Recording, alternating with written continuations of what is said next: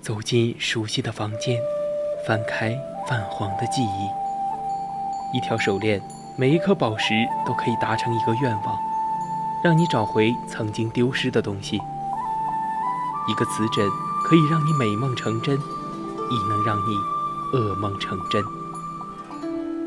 每一件古物都有属于它自己的故事，默然等待千年，只为在此刻相遇。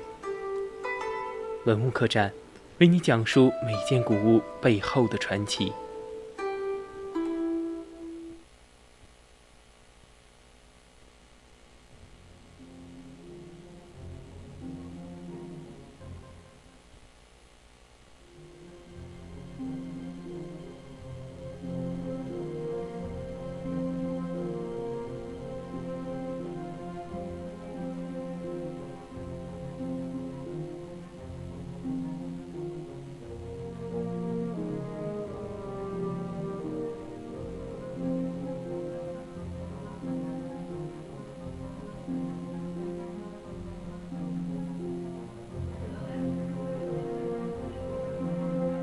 青春调频与您共享，这里是 VOC 广播电台百科探秘之文物客栈。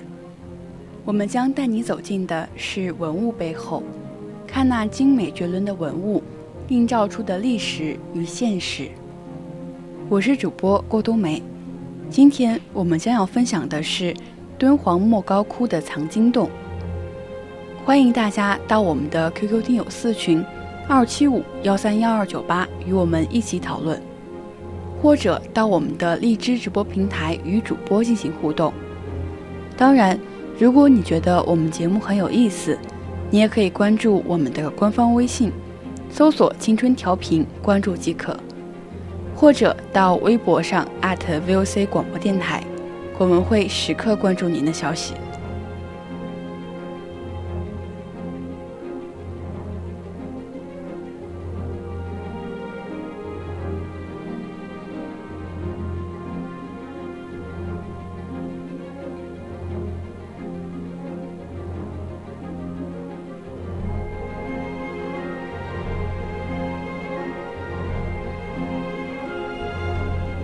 九零零年五月二十六日，中国甘肃敦煌莫高窟藏经洞被发现。敦煌莫高窟下祀道士王元禄，在清理积沙时，无意中发现了藏经洞，并挖出了公元四至十一世纪的佛经经卷、受贿文书、刺绣、绢画、法器等文物四万余件。这一发现为研究中国及中亚古代历史、地理、宗教、经济、政治、民族、语言、文学、艺术、科学都提供了数量极其巨大、内容极其丰富的珍贵资料。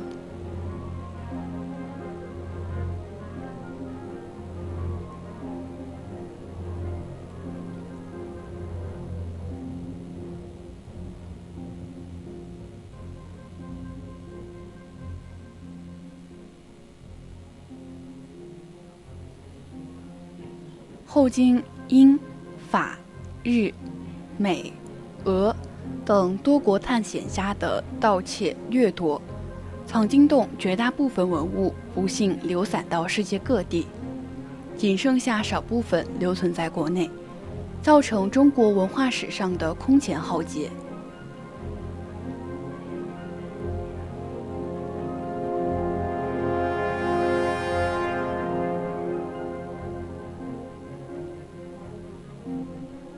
自从西汉丝绸之路开通以来，敦煌就成为丝绸之路上的重镇之一。往来商客和政治驻军，使敦煌辉煌了一千余年之久。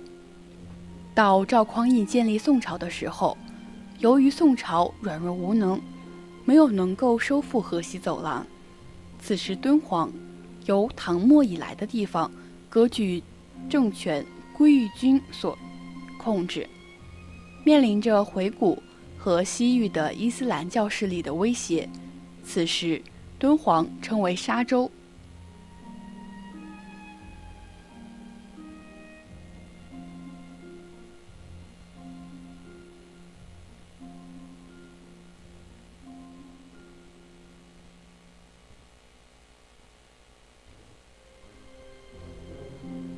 宋咸平五年。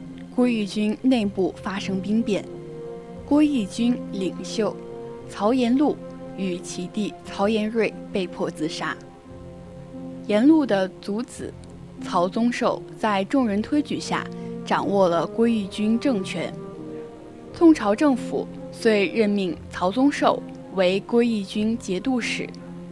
战争和内乱使曹氏归义军政权迅速衰落，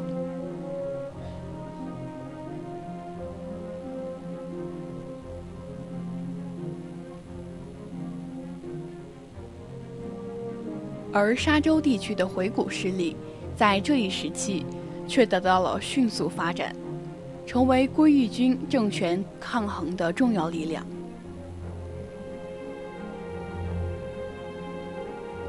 此时，归义军政权不堪一击，任何外来的攻击和内部的骚乱，都足以使其覆灭。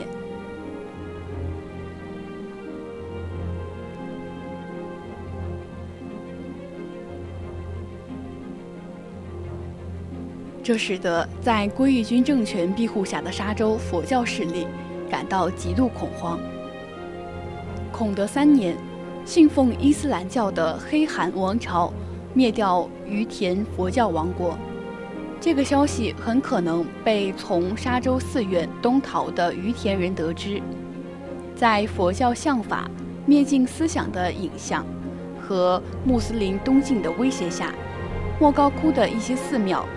将一些重要的经卷和佛像、番画等收集起来，存放于原来各寺剔除的经卷、外典、过时文书、旧番画、佛像的洞窟中，经编号为第十七号窟，并将该窟洞口密封起来，做了必要的掩饰。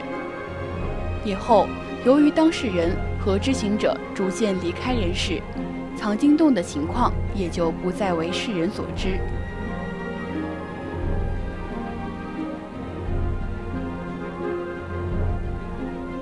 藏经洞是莫高窟十七窟的俗称，此窟原为唐玄宗大中五年时开凿，为当时河西都曾统洪变的隐窟。约在十一世纪，西夏统治敦煌时期。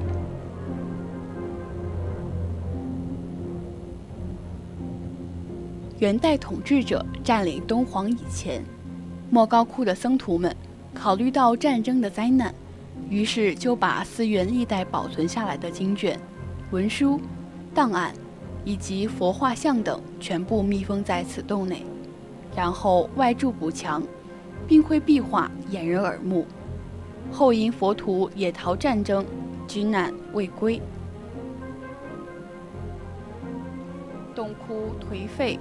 年久日深，洞窟甬道被风沙拥塞，竟因此幽闭近八百年。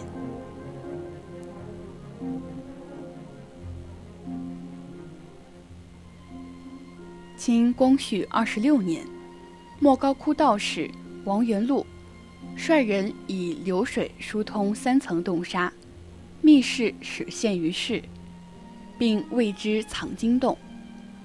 藏经洞。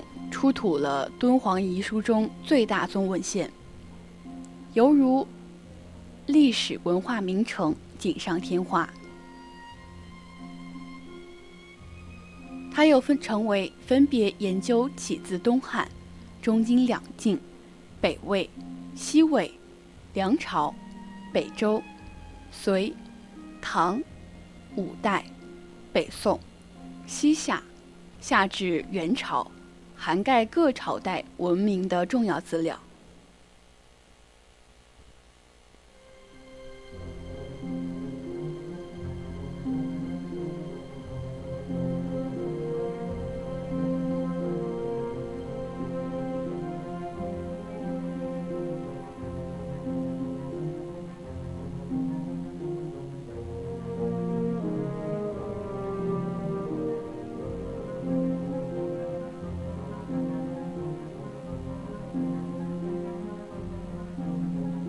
可以说，藏经洞藏着一部中国古代的百科全书，是研究中国古代文学的浩瀚海洋。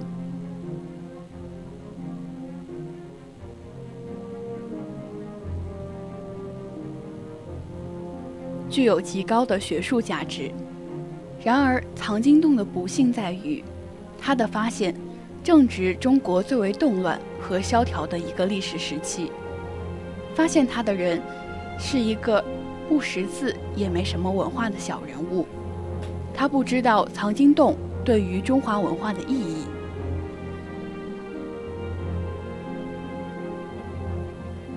敦煌又远在大漠之中。所有的这一切，造成了藏经洞文献流失的历史悲剧。敦煌文书在运回北京的过程中，又历经了一次劫难。王道士把最好的一部分经卷藏匿在了一个桶里，目的是为了日后可转卖给外国人。此外，因为负责押运的差官监守自盗。经卷严重流失，几乎每到一处就失窃一部分，被人拿去求官、卖钱，或是私藏。等到运回北京时，其中的精华多已流失。所以，陈聂格曾说：“敦煌者，吴国学术之伤心石也。”季羡林先生认为，敦煌。和新疆地区是中国、印度、希腊、伊斯兰四大文化体系的汇聚之地，因此，谁得到了敦煌及西域的文化，谁就能够有机会复活中国及世界许多被遗忘的往事。藏经洞的价值不仅仅是精美的文书和艺术珍品，而且。仅是文物当初的收藏、保存方式，对于历史研究也具有重要的价值。但是这个洞窟的生态全然被破坏了，并且不可复。许多历史遗留的线索就这样永远都无法再续接起来了。泱泱华夏，千年传承，生生不息，源延至今。守护莫高窟，弘扬红红都敦煌学，我们义不容辞。作为一名骨子里流着华夏民族血液的中国人，理应为文化保护献出自己的一份力量。今天的文物客栈就到这里，材料转载自网络。接下来是古人社区，敬请锁定青春调频，我们下期再见。